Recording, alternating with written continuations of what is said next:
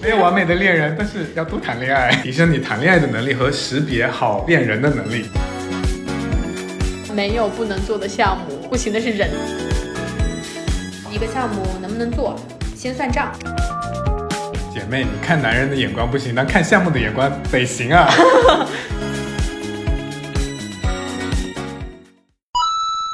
人间清醒，搞钱要紧。欢迎收听女性成长访谈播客《搞钱女孩》，这里有女孩们超走心的折腾故事，有普通人能放心借鉴的财富密码。希望你听完这一期即刻启程，和我们一起踏上致富之路。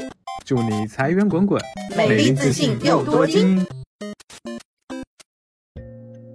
Hello，大家好，欢迎来到搞钱女孩，我是今天的主播雪姨。我是今天的主播小辉。Surprise！这一期提前更新，上线的时间会是七夕，所以祝大家七夕快乐。但是为什么要这一天更呢？嗯、想蹭一下热度吧。可是这一天会有人在，热度吧？会有人听节目吗？不会都在约会吧？但好像我们听友大部分是单身狗哎，是因为主播都是单身吗？所以你们也不许谈恋爱。好，如果没有约会，让我们陪你陪你度度过这一一天。好孤单哦，听起来好惨。嗯，那我们本身在想今天聊什么？还是有正经的话题了。嗯，就是觉得搞不到对象，要不先搞钱。对，因为我们的口号是人间清醒，搞钱要紧。嗯对，所以不管你有没有搞到爱情，咱们钱得先搞吧。所以今天我们把这一期的标题大概率是定为姐妹，你看男人的眼光不行，但看项目的眼光得行啊。对，所以我们就聊一聊怎么搞项目，因为其实这个话题我一直蛮想聊的。最近听友群里来了很多朋友，也有很多讨论，因为大家一进来就问小红书能不能做，跨境电商能不能做，还有有个朋友说七夕想赚钱，可以去摆摊吗？老实说，我不知道怎么回应，就是我觉得这个问题没头没尾的，没有背景，我对你不太了解。然后我没有办法给你回应说这个项目好不好，行不行？所以我们今天想讨论的话题就是怎么判断一个项目能不能做。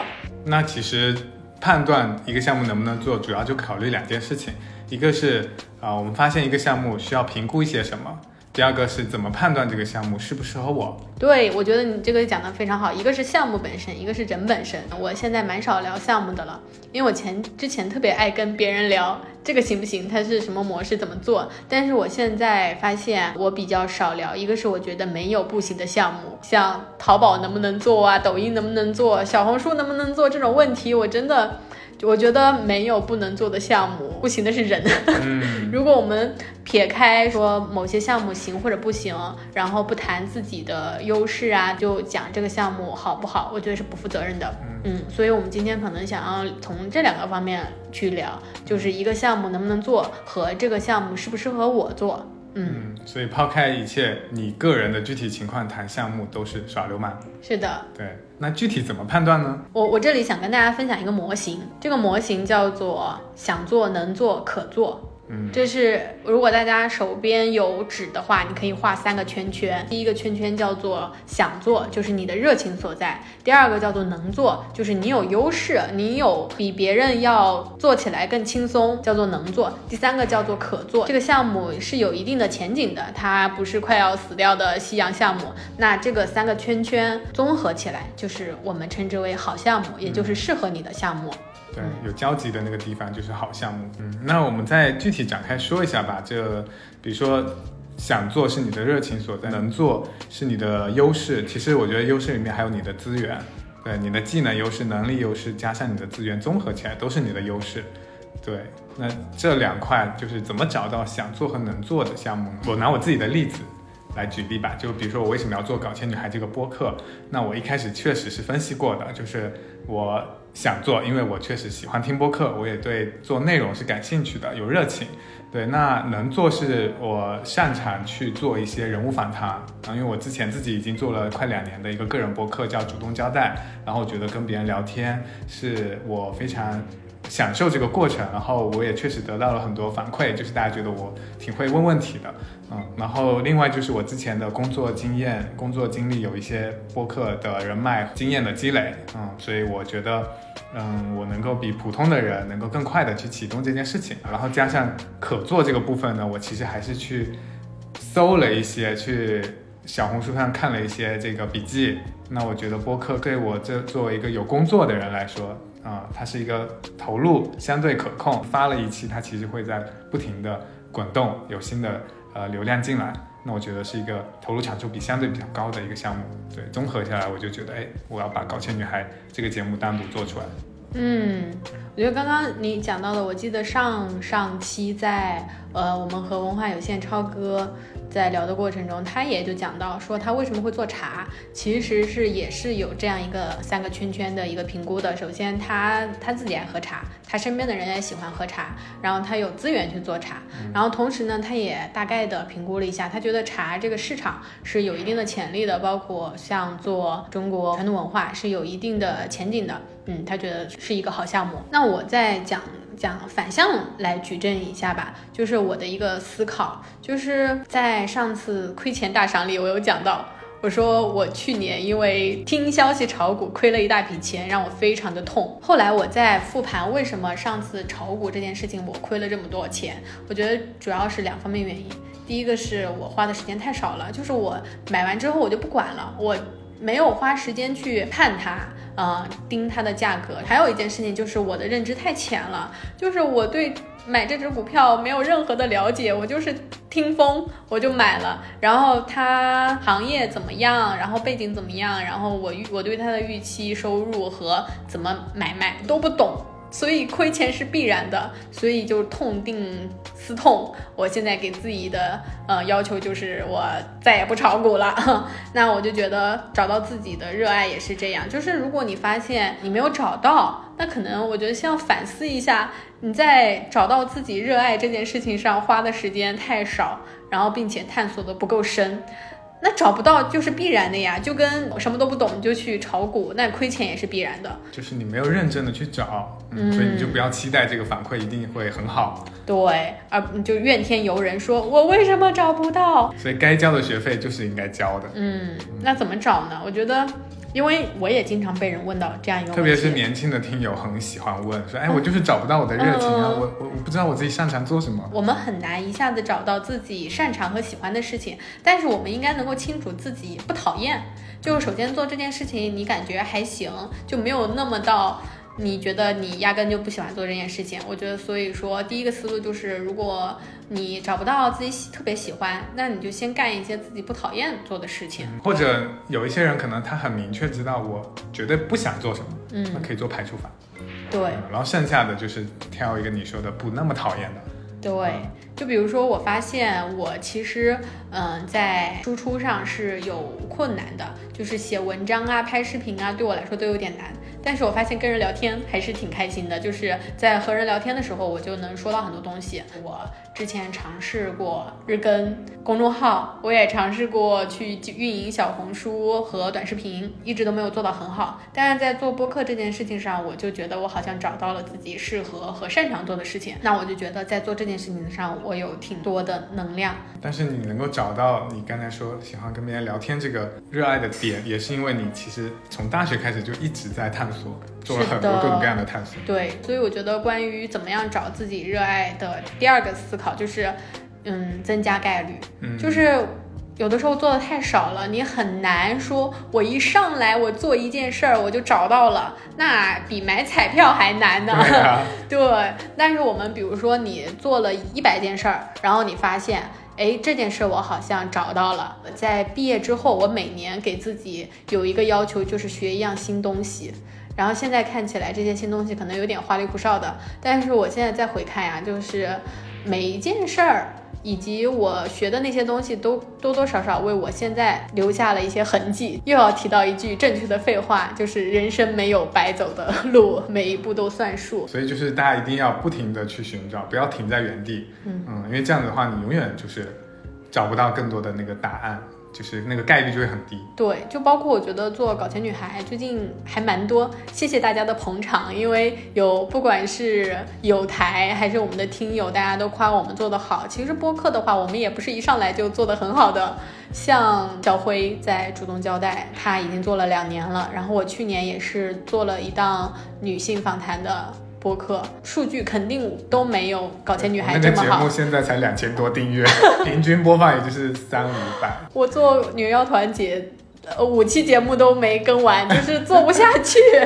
对，所以但是在搞钱女孩这件事情上，我们找到了非常强的动力做下来。是但是所以我们为什么我们没有说，因为之前自己的播客效果不好或者数据不好，就直接把整个播客就否掉？嗯因为就是我们在这个过程中确认了说，跟人家聊天、跟人家链接是我们的热情所在，嗯然后以及确实我们有这一块的资源，嘉宾资源很多，嗯然后以及我也认识很多主播，我我知道这个圈子的一些内容的一些生态，但是效果不好，它可能只是我们做节目的方法嗯。和一些就是比如说在具体运营上的这些动作没有跟上呀，或者是呃节目的这个话题不够抓人呀等等，其实是一些具体的环节你可以提升的地方，所以整体上不是去否定它，而是优化，嗯。啊所以就是说，先行动，然后再迭代，就是我们提到的一个成长型思维嘛。对。就是你，你要先行动，先做。其实你做了，哪怕我觉得你可能做了两集，你感觉没有那么喜欢，你断更了也没问题啊，OK，对对啊，不要把一些行动的后果想得太重。嗯，嗯，我觉得这是也是一个思路，就是有些事情你做了又没有什么损失，那就先做嘛。就做比不做好，对，哎，也不一定好，可能有的会觉得啊，那我浪费了时间，我不如去谈恋爱吧。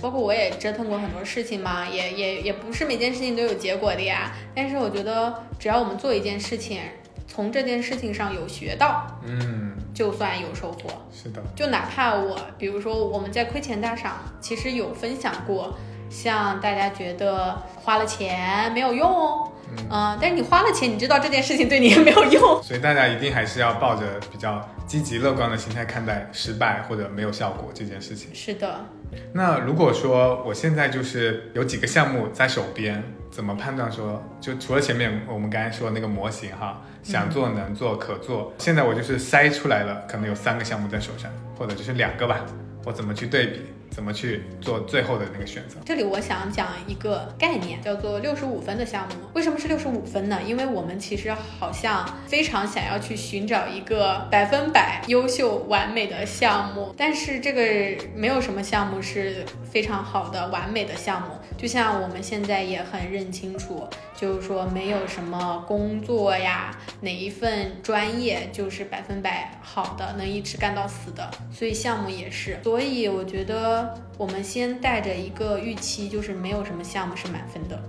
嗯，就像在找对象一样，我先先做一个预设，叫做六十五分的项目，然后我们再去判定这个项目能不能做，适不适合我做。那有这么几件，我觉得需要去思考的。在我们和楠姐就是聊自习室的那一期，她就说到一个项目能不能做，先算账。这句话真的我印象深刻。就是我觉得算账是一个基本的判断能力。我觉得算账有这几个方面，首先就是你要算项目是不是赚钱的，有多少人赚到了多少钱，决定了这个行业大概有天花板是上限是在哪里。它是一个每个月只能赚一两千的小副业，还是说有很多人在这个赛道里拿到了变现百万、千万甚至更大的一个机会？第二个就是说成本，像我们在做一些线上的项目的时候，大部分需要投入的成本以时间成本为主吧，比如说你做一个小红书，或者说做一个抖音账号，那这个是时间成本。但是如果说你做一些线下的项目，像你开一个店，不管是自习室，或者是甚至更大的一些重运营的项目，你可能要租场地呀、请员工啊，就是这个成本是蛮高的，嗯，可能动辄百万。那这个成本是不是你负担得起？另外就是你能不能亏得起？它的回本周期是多少？嗯，所以我觉得先算账是一切的基础。嗯，如果我认为这个这个数字是我能够接受的啊，那再我们再去判断这个项目要不要做，能不能做。那第二个点，我想分享的是关于生意模型。就我们其实也是可以去拆解的。就当你拿到一个项目的时候，你可以去分析说它是靠什么方式赚钱，它的盈利点在哪里。就比如说做小红书和做播客吧，啊，其实它都是靠内容去变现它的商业模式。然后那但是这两个模式的变现逻辑是不一样的。比如说小红书，很多人就是大家所认知的是通过涨粉。我的粉丝涨上去以后，我去靠这个接广子对，那对应的粉丝量它有一个折算的比例，我的刊例价大概是多少？对，那。其实小红书还有一个不太为人知的一种变现方式，你可以注册商家号，或者说你其实是提供一种你个人是一种技能型的博主，那这个时候你变现不不是单纯的靠粉丝量，对，它更多是。精准的找到你的客群客户，然后 to B 的这种就直接成交。对，就像我们经常说到的，就是小红书它不是一个大号逻辑，你可能几十个粉丝，甚至你几百个粉丝，你就可以可以变现了。像我们之前的嘉宾谢无敌，因为他们是他家的生意是家居生意，客单价非常的高。他在做小红书第二个月的时候，他就引流了一个客户，消费了二十万，然后第三个月的时候就有百万的一个业绩了。对，所以。呃，搞清楚这个生意模型，它的利润是从哪儿来的？这样子，其实你自己也会对你的工作或者你付出的这个努力有一个正确的评价，而不是说，哎，我的粉丝怎么一直涨不上去，我就无效，我就我就不适合。考量的维度是不一样的。第三个点呢，就是我想分享的是，你还是要去了解一下这个行业的大的大的一个情况，大盘吧。就像我们说的红海、蓝海。对，以及趋势。如果这个行业本身在朝朝阳往下走。甚至就是国家都已经不太鼓励的那种，比如说教培，已经都被九年加入国军，已经都被打压的这种行业呢，嗯，就还是慎重，不要加入了。对，然后有一些可能新兴的，像有热度的，它是一个上升的行业，你可以考虑去选择这样的赛道。也就是我们说到的，不要逆着风向。对，就是赚钱还是要顺应趋势了。嗯。就不要逆风而行，你可能会折变成折翼的天使。我觉得挺重要的一点，还是要提醒大家，就是一个风险性。嗯，这个我我怎么说呢？就像前几天也是在真实的群里面的故事，有个人他在问说某个刷单项目能不能做，我就觉得这种。很离谱，就是可能我们觉得一眼假的一些骗局嘛，就是你想赚他的佣金，结果人家惦记的是你的本金。就是做一个项目的时候，我们不要被他的利润迷惑了，他合不合规，违不违法？我觉得可能我们这样讲出来，大家就觉得。啊，怎么可能？违法我看不出来吗？对，但是其实老实说，还是会被一些包装迷惑的。像像我去年吧，有一个朋友问我，他说：“雪姨，你看的项目多，能不能给我讲一下这个能不能做？”我我一看他，我就说这不就是骗局吗？就是类似就是抖音刷好评吧，给你返现，然后那个钱你开始他给你返一笔小钱，然后你要你要刷更多的钱，他再给你再返回来。结果当你肯定刷到更多的时候，这笔钱就没了。说这不。是尝试吗？但是他就不信，最后他卡都动了。就是一个东西的风险性，它是底线，是红线，你自己都觉得它有问题了，那就不要再去执迷不悟，抱着侥幸心理。对，不要有侥幸心理。我觉得就是它不会有百分百完美的项目，只有你先做了。然后，并且呢，就是说，在做的过程中提升你的综合能力，就是我们说的一个搞钱基本功嘛，对吧？然后你对于这个项目，然后以及其他的赚钱的方式，有了一个基础的认知，你才能获得结果。感觉谈恋爱好像也是这 样，对，就是没有完美的恋人，但是要多谈恋爱，提升你谈恋爱的能力和识别好恋人的能力。所以搞。搞对象的眼光和搞项目的眼光看起来原理是一样的，对，就是你要多看项目，嗯，就多多尝试，多尝试，然后你就知道，哎，什么样的项目是好项目，什么样的项目是适合自己的项目，嗯，找人也是这样。那其实还有一些听友真的很懒，就是。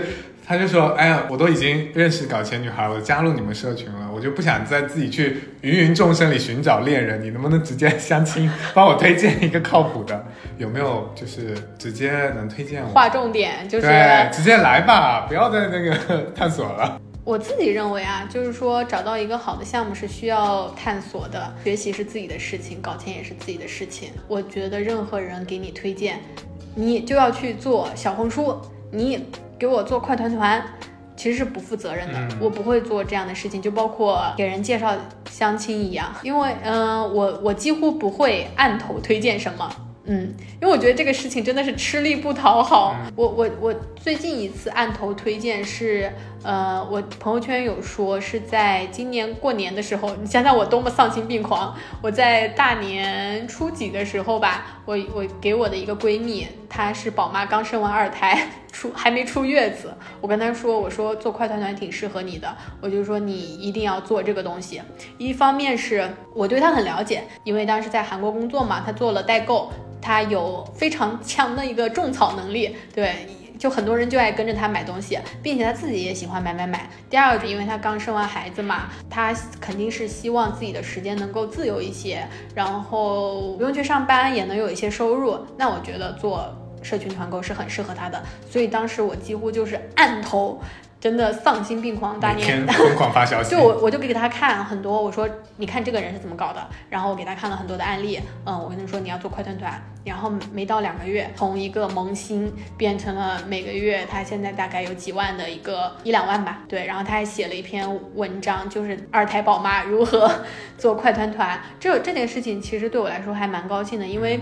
我推荐他做了一件事情，因为我对他很了解。另外一个是我对于这个行业也比较了解，就是快团团这件事情，我给他推荐，然后他取得了结果。这里也说抱歉，我很难一上来就推荐你做些什么事情，因为我对你确实不了解。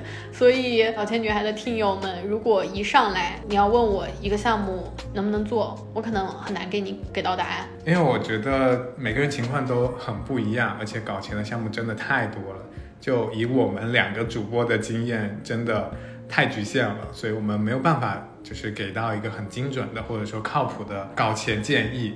但是我觉得还是有一些，回到我们前面说的，怎么提高你选项目的那个精准度、眼光，其实有些基本的能力，比如说认知啊、思维方式啊，包括你的信息量摄入的够不够，其实这些基本功是可以提升的。如果你一定要让我推荐的话，比如说你现在的情况是比较迷茫，你不知道该从何做起，那我会建议你直接加入一个社群，嗯，这个校的社群叫做身材有数。我们在之前的很多期节目也提到了，因为我们好几位搞钱女孩的嘉宾都是身材有数的圈友，这一次呢也就当做正式的给大家推荐。我我自己是一个连续四年付费的一个身材有数的老圈友了，真的。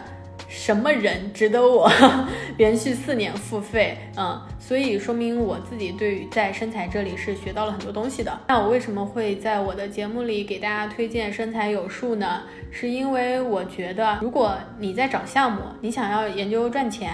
那离开身材圈子其实就是在走弯路，嗯，那为什么不直接加入身材呢？我想要推荐身材的原因是这几个，第一个是它有足够多的项目，这个项目库呢，它里面涵盖抖音视频号、小红书、亚马逊、TikTok 等所有国内外多个平台的赚钱项目，就你见过的、没见过的，在这里都会有。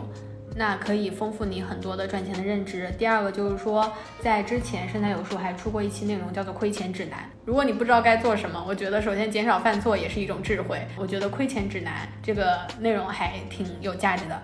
第三个我觉得很重要的，非常推荐大家去加入的原因是它有很多实战航海。就是在实战方面，身材有数每年会组织几十场，只要是圈友就可以免费参与的实战航海。每个航海呢，都可以帮助你从零到一体验这个项目是怎么做起来的。嗯，像我本人其实就有参加过很多实战航海项目，构建了我对于做不做不同项目的一个基础认知。再然后就是链接，我觉得大家在赚钱路上，就如果没有正反馈，或者是没有别人告诉你。要怎么做就会走很多弯路，但是如果在一个圈子里，这个圈子里的所有人都在研究怎么搞钱啊，那其实就会帮助你提供很多信息。所以生态有数已经运营了六年，形成了一套完整的解决方案，会给大家带来这几个价值，就是内容、实战还有链接。在这个社群里，就是你想做过的事儿，就很多人都已经趟过一遍了，并且也提供了很多经验。所以只要你花时间。就能够解决你赚钱遇路上遇到的问题。所以，如果 想要赚钱，嗯，加入身材是帮助你提高概率的一件事情。我很喜欢身材有数的这个 slogan，叫做一个谈钱不伤感情的地方，因为我觉得这个很现实，也很实用。因为都都搞生意了嘛，那我们肯定要考虑这个钱的投入产出比。那这个时候就是经验真的很重要。所以，呃，身材对我来说最大的价值就是我能够看到很多。这些前辈前人走过的路，然后他们都会写成非常详细的这种精华帖、总结帖，分享出来，就无私，也不能说无私，就反正我是付费了啊，就可以免费看这些精华帖。对，所以我每天就是会打开呃那个身材的 APP，或者他其实会给我发那个通知，我会开那个消息提示，然后我觉得对的，知识星球的消息提示，其实已经形成了我每天的一个阅读习惯了。对，那我其实也是通过雪姨的推荐，然后当时就是在雪姨强烈按头推荐荐的情况下，我加入了。然后加入之后我就真香了嘛，我觉得哎，其实看这些内容真的在呃认知层面，包括搞钱的雷达就打开了。对，因为我会发现哇，原来有这么多搞钱的方法。然后其实，因为我们前面提到说你要去找项目嘛，你的库不够多的话，你就是触角不够多，你怎么找，对吧？所以其实身材就提供了这么好的一个数据库，对我来讲，因为因为你你原本的视角，如果不加入身材，你原本的视角其实就是很简单，你原来的圈子。对那经验范围内的事情。嗯然后我们其实也前几期一直 Q 到一句话，说说你无法赚到你认知以外的钱，所以身材就是可以打开你的认知，那你钱的这个来源，搞钱的可能性就变多了。嗯那我今年其实就说到按头嘛，就是不熟的人我是不按头的，但是我今年就强制要求我的合作伙伴必须加入身材。我当时逼小辉加入，就是快脸黑了吧，就是他很犹豫，就是对。嗯有什么用啊，反正就是为什么要花几千块然后买这个东西，然后我。我其实就是说，我对于这件事情的思考有我的一个想法。当时其实很果断，就是如果不加入身材，大家就不用合作了。嗯，这个看起来有点一刀切，但是我觉得这是很客观的，因为你不加入身材，说明什么呢？第一个，如果不是圈友，那我看到的案例啊、怎么做，第一时间不能分享同步，就是我给你发一个链接，你都点不开，因为我不是付费用户，对我都点不开，然后我可能还要下载给你啊，或者转录给你。对这个很这个时间成本啊，这个沟通效率太低了，我觉得我不能接受。我们做做事情是这个样子的。第二件事情就是说，如果你不愿意加入身材，就说明什么？第一个是你不够信任我，我这么给你推荐，你还不加入，那还合作啥合作呀？真的，所以真的，如果小辉当时你在 那个时候没有付费的话，我今年就也不会有搞钱女孩这件事情。我就觉得说，大家都不是一路子人，还玩什么玩？第二个就是说，如果是因为我觉得，呃，犹豫的点可能是在价格上，毕竟一年两千的这个费用，其实学习成本并不低。但是我觉得，如果在投资自己成长这件事情上，连两千块钱都不愿意付，那其实我们还是有差距的，所以不适合一起合作。这是关于我现在跟小辉说，当时我为什么会、呃按头推荐你必须要加入，不加入就 一拍两散的这现在听个状起来还。挺悬的哦，哎呦我还以为当时这个动念一犹豫或者哎放弃了，两千块失去一个合作伙伴，对，失去了搞钱女孩一大片森林。嗯，对，对，但我觉得你刚才说那个感觉，如果说觉得这个钱两千多都不愿意付，这个是有差距的。我觉得不只是说可能是收入的差距啊，啊，收入确实也有差距。我觉得还是说在个人成长上，你的认知这个巨大的差距，你都觉得这个事情没有到要付这个两千多的程度的话，说明其实你根本不是那么 care。你也没那么想，嗯，对你只是啊随便看看，或者就是呃就免费的看一看，你你可能免费的你也不会看，给你对吧？你就放在那了，对，所以我觉得确实钱是一个筛选的一个门槛，嗯、不只是筛选项目，也是筛选我们的这个合作伙伴。我觉得我加入生财，我当时就参加了那个快快团团的，我选了这个项目，嗯，就航海的意思是实实战嘛，嗯，他们起了一个自己的概念，然后每一期航海有 N 个项目，然后你可以根据自己的兴趣去报名。那我当时其实我可以举这个例子给大家重新再捋一遍前面我们那个模型，就是我当时是从自己的认知上觉得我好像能做快团团，嗯啊、因为我觉得想做，我有这个意愿，我感兴趣，因为我也喜欢啊、通过社群去跟大家交流，因为我本身自己也在运营社群嘛。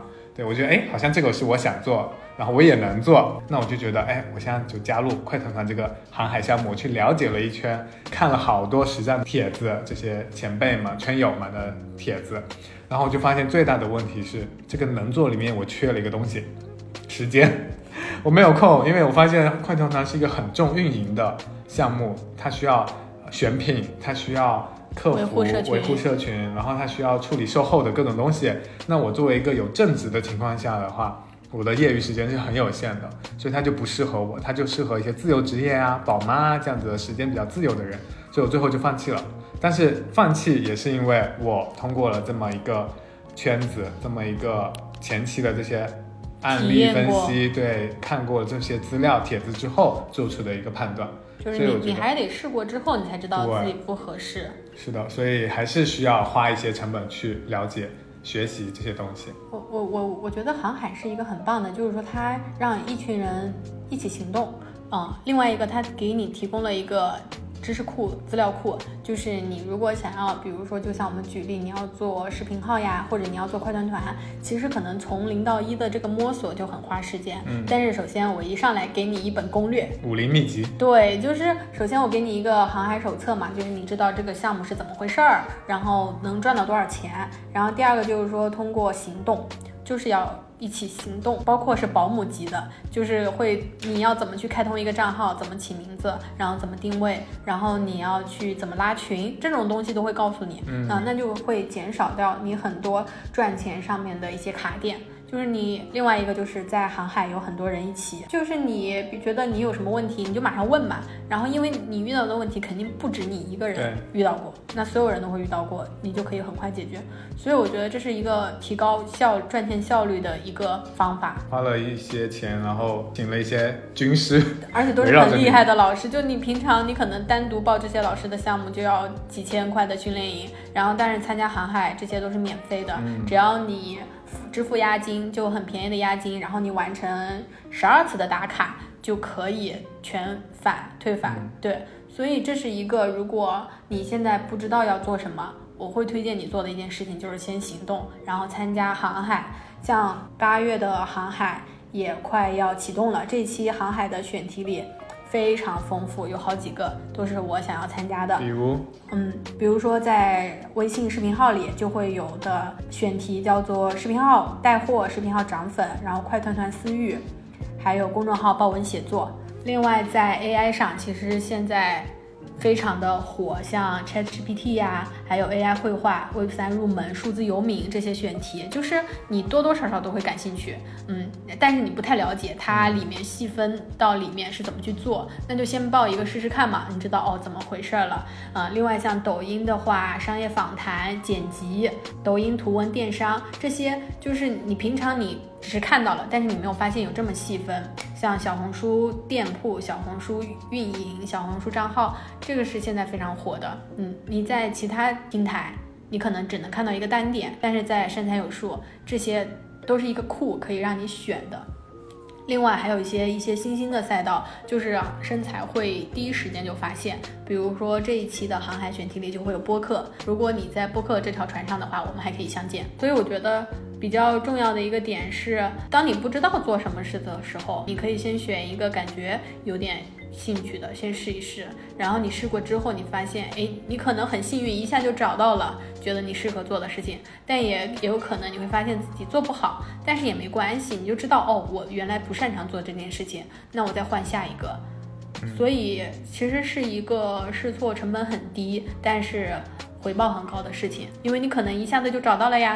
每一期航海其实我都有参加，在这三年的时间里，我参加的航海像早期 B 站的知识类 UP 主，然后个人 IP，嗯，小红书，呃，小红书起号，还有像视频号、抖音直播。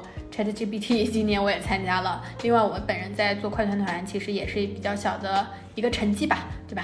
然后也是在第一时间身材启动的时候，我就跟着一起入局，比别人快的切入这个时机，然后拿到了结果。所以我会在这个节点想跟大家推荐加入身材有数，也是因为八月的航海要启动了，我觉得是很好的一个加入时机。所以呢，就跟身材有数的创始人伊人。我去要了一下福利来给我们的听友，大家可以在 show note 或者联系我们搞钱女孩的客服，给大家拿到了一个三天体验卡，你可以先加入三天感受一下，看看这个身材有数的圈子是一个什么样的。体验三天之后，如果想要加入，可以刚好报名参加八月的航海实战。另外，现在新用户加入的价格是二四六五，周期一整年，从你加入的这一天开始。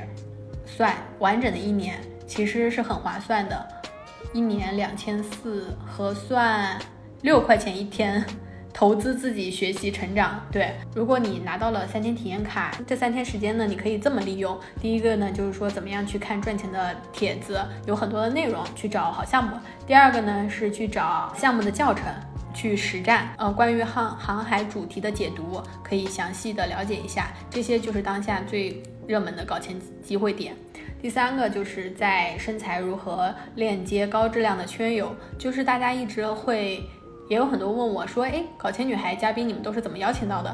其实这些朋友我都是在深财有数认识的，因为这个圈子大家都在研究怎么搞钱，所以如果你想要多认识一些会搞钱的人，那就要加入这个圈子。私下这枚安利，但我其实还是蛮蛮顾虑的，因为我很少去这么。公开的去推荐，因为我我一直觉得啊，教人理财天打雷劈，就是如果赚不到钱，大家就会别人就会怪你。但是我在推荐身材这件事情上，我是非常的自信，因为在研究搞钱这件事情上和社群的体验和服务上来说，不会有比身材更好的了。从我加入这么多年，以及在知识付费上也花过不少钱，所以我在推荐身材这件事情上，我一直都是百分之一百二的自信。嗯，我觉得你如果想赚钱，加入身材就是一个不出错的选择。然后我在推荐你加入身材，我从来也不会觉得担心你会怎么误解我，就是我，毕竟我已经连续四年付费了。哎，我可以讲一下我是怎么加入身材的。嗯，就是当时我在二零年。那个时候做抖音嘛，然后在在在广州，然后当时那个项目结束了，以及犹豫要不要继续留在广州，我就跟我当时的带我做自由职业的老板就问他，我就我就跟他抱怨或者吐槽吧，我说我现在其实圈子很小，就自己做自己的事情，我说我没有见过什么厉害的人，以及我当时就不想在广州待，然后他就发现哦。你原来你有这个需求啊，就是你还需要社交，所以他当时就送了我一张礼品卡，邀请我进身材。然后进了身材之后，我才发现哇，原来有这么多牛人。在进入身材之后，非常大的改变了我。第一个就是说搞钱的思路，嗯，我之前在讲过，说在上班的时候没有找到很好的副业，是因为那个时候做的尝试太少了，见的也太少了。那个时候作为广告人，我觉得搞副业就只能是做自媒体嘛。但是我那个时候做账号又没有什么好的成绩。但我现在会发现，其实上班除了做博主以外，你其实有很多的副业可以搞，就是因为我在生态见到了非常多的案例。第二个就是说，真正的去行动。像为什么我对于一些项目会有一个不能说特别强吧，但是一个基础的对于这个行业的认知，是因为我在身材参加了非常多的实战和航海，跟我聊天，我就知道这个项目靠不靠谱，达不达标啊，以及我能不能做，我是有一个基础的认知的。所以我现在几乎就是说不会随便的羡慕别人。做得好或者不好，因为我知道那个钱不是我该赚的。嗯，我对于自己的了解也是在这个过程中才形成的一个认知。第三个就是认识了很多的朋友嘛，就是我说的链接，就是我身边的人。我现在觉得我不太会掉队的原因是你身边的人都在搞。你是眼瞎吗？看不见，对吧？就像大家今年很多人都在做 ChatGPT，都在做 AI 有关的东西。那我们最近也在用这个技术，在优化 我们的制作流程。对，是因为你身边人都在搞，你不可能不知道的。但我还是要讲一句话，就是有些人就算加入了或者付这个钱了，你也不一定会有改变。那怎么办？嗯，其实我我是觉得。呃，我们这一期讲身材的篇幅有点高，不知道大家会不会觉得是广子啊？就是分享分享一下怎么才能够更更大概率的取得好的结果。嗯嗯，首先我澄清啊，这个身材有数没有打打广告费，确实就是我们是真实的用户，然后也是回应最近经常被问到的问题嘛，就是听友老师问怎么搞钱，怎么选项目，所以觉得拿身材做例子是特别有说服力的。然后另外呢，就是。其实我觉得甘雪怡说她加入身材之后的改变，还是我的感受就是回到你之前提到的那个信息差的问题。那身材它是一个很像是一个搞钱的智囊团或者一个智库，你在里面可以找到非常多最新鲜、最一线的这种案例的拆解、经验的分享。对，然后我觉得因为这个社群的气质就是大家都很真诚的，就是把自己的东西掏出来。啊，就无私的分享出来，所以其实很多很细节的东西也会被涉及到，就是甚至到什么用什么，比如说播客用什么工具来剪辑，然后比如说播客的这个发布的平台有哪些，更新的频率要怎么样，就细到这些，嗯我觉得都是很好的一个对小白来说，就如果你要入门一个呃赛道或者进入一个一个圈子一个项目的话，就很值得去里面淘淘宝这样子。嗯，然后回到刚才，其实已经进入我们第二趴的话题，就是怎么样才能带来有效的改变？因为前面都在讲我们怎么选项目嘛。嗯那如果说通过前面的这个思路，你已经锁定了几个项目了，甚至就是就是确定了一个项目了，你最后还在犹豫，我花了这个钱会不会有效果呀？我有点害怕哈，毕竟赚钱不容易啊，然后搞钱是有风险的嘛，可能就亏了呢。那我自己分享一个最近听到的一个心态，四个字：一法，二履，三地，四财。法履地财啊，这是一个其实是佛家里面说到的一个修行的一个四个重要的呃真谛吧，就是法是那个法门，就是你要学的那个道，你那个最后要练的那个东西。然后履呢是伴侣的履，就是说白了就刚雪姨说的圈，对圈子，你身边的呃道友啊、同修啊这样子的一些人，他能够激励你，能够指导你。然后第三个是地，就是其实它是一个环境的意思，你所处的地域一个氛围。然后财就是财力啊、你要花的这个学习的代价和成本。那这个财其实不只是钱喽，包括时间成本，还有你的一些情感的成本。比如说古代你要拜师傅学学那个学徒学徒，对，你就得从这个什么端给师傅端茶送水，然后做做一些这种苦力，然后建立这样一个信任，然后让师傅看到你的诚意，他才会教你真正的那个武功，对不对？嗯所以法履地才是我们在学习一个东西的时候，你要付出的。回到身材这上面，你想要搞钱，你不想花前期的这个成本学习，或者你要去花时间去拜访不同的这种前辈，你都不想花这个时间，那你就是很难获得这个改变躺平。吧。对啊，你又想躺平又想赚钱，怎么可能？说到说到代价，我觉得我年轻的时候学习非常喜欢低成本的，甚至免费的。比如说，我记得找一些资料包，收藏了很多，但是发现都没有看。嗯，我我的百度网盘里有好多什么啊，奥美什么资料库，也还有什么做 Excel 的表啊什么之类的，就是但我每次。收藏了都真的一百个 G，但是都没有打开也不看。是，视频也不看。我今年在研究一些事情，就是说为什么呃我们很多人想赚钱，但是搞不到，以及我们很想去实现某个目标，但是没有实现。如果我们真的想要改变，有一个拆解，我觉得分这几个步骤。第一个叫做支付代价，第二个是培养意识，然后是持续的轻行动，最后是养成思维和习惯。对我，我现在觉得做任何事情想要得到改变，都需要有这几个步骤。这几个可能跟你刚刚讲的法律地裁也比较像。比如说，第一步就是你要支付代价，就是就像我刚才说的，免费的不珍惜，就你不支付成本和代价，嗯，不够痛。你是不会有这个意识觉醒想要去学习的哦。说到这个，我其实还想说，因为之前也有推荐身材有术嘛，然后有的朋友就会说拼多多上有案例可以共享账号或者什么之类的。我觉得你买了，你肯定不会看。就是身材最重要的价值，不是说那些文章，因为那些文章我现在全部导给你三百篇，你肯定不会看的。另外一个就是最重要的是你要觉醒，然后去行动。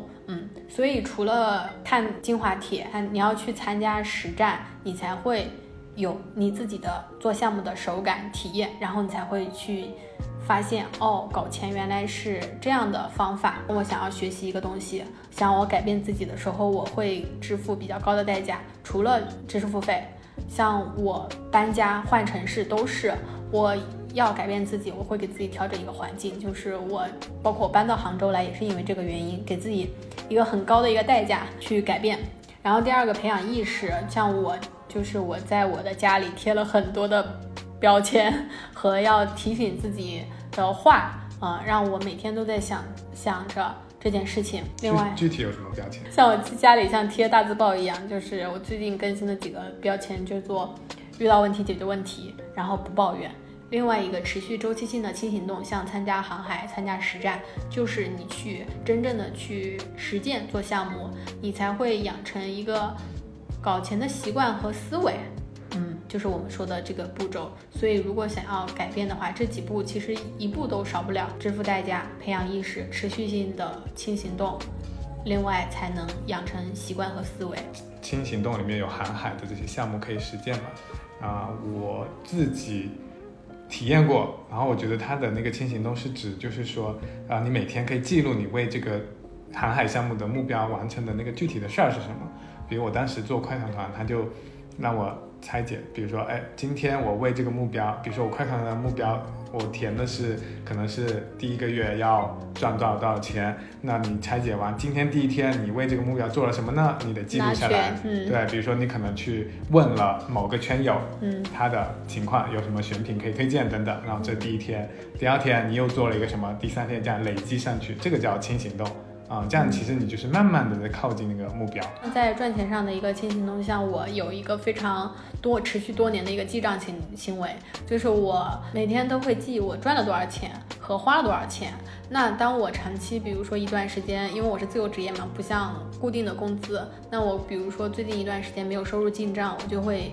开始紧张了，然后我就会想说调整我的最近在做的事儿，然后我花了很多钱，我也能回顾到我我有哪些开支是不必要的，因为这样我才能对我的目标和钱非常敏感。对，所以现在你就形成了一个很会算账的能力。对，拿到项目就啪啪啪，小算盘开始算了。是的，嗯，他能不能做，他需要付多少的时间，以及我能够在这个项目得到什么。我觉得雪梨刚才说这个思维是一个，其实跟我前面那个法律地才会很像，但是你是一个时间轴的这个维度，从从先支付学习的成本，然后再到培养意识，再到持续的行动，然后最后形成习惯，养成思维，它是一个就是。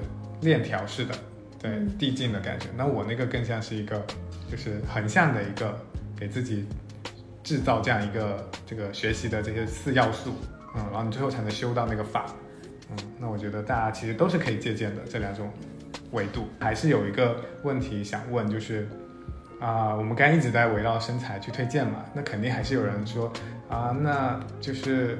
我不是特别感兴趣，听你们觉得好像也不是特别适合我。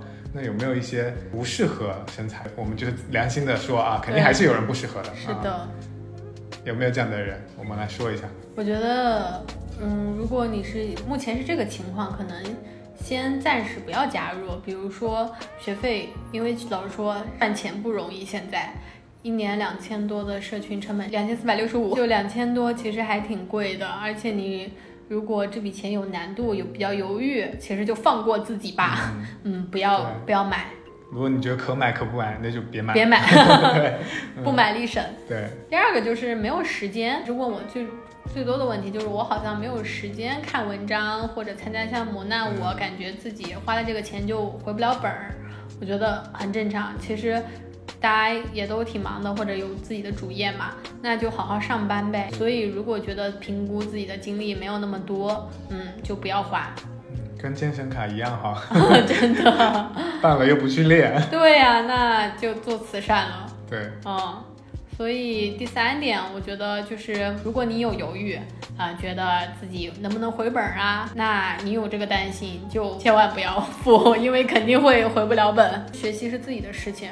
呃，如果你想要回本，那你就得想尽办法回本啊，而不是说让别人给你承诺。因为我觉得这个其实跟学习是一样的，你交了学费去学校，老师也不会承诺你考满分，或者你一定会上清华北大，这也不可能。对，所以学习还是主要靠自驱。那我们提供的就是这样一个呃信息，还有这样一个氛围，一个圈子。嗯，就是我们说到内容，嗯，实战链接，还有链接人。对，这个就是。能够大概率提升你搞钱的成功率，但是不保证百分百搞到钱。那其实再简单聊一聊吧。很多人听到搞钱女孩，还是会问我们某些项目值不值得做。那我们现在想跟大家讲的是，很多项目都可以做，重要的去做。对，先行动起来。先行动起来。对，然后以及其实我们在强调一下我们的价值观，就是我们也不太喜欢，就是整个节目里全部都在说 how。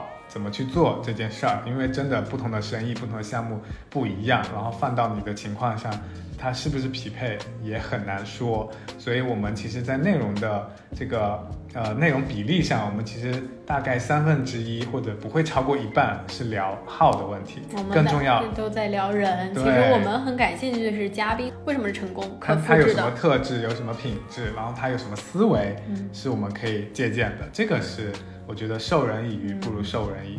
对，对，如果你真的很关注项目，其实我们会觉得，那你不如加入身材有数，这里都在研究项目，因为我们心里也有数。就是我们再怎么讲，我觉得不可能比身材有数讲的还够细，够服务够好的。我们只能是一个嗯搞钱信息的链接者。嗯，好，那今天的节目也就到这边啦，好，这一期其实我们是一个七夕两个单身狗的闲聊。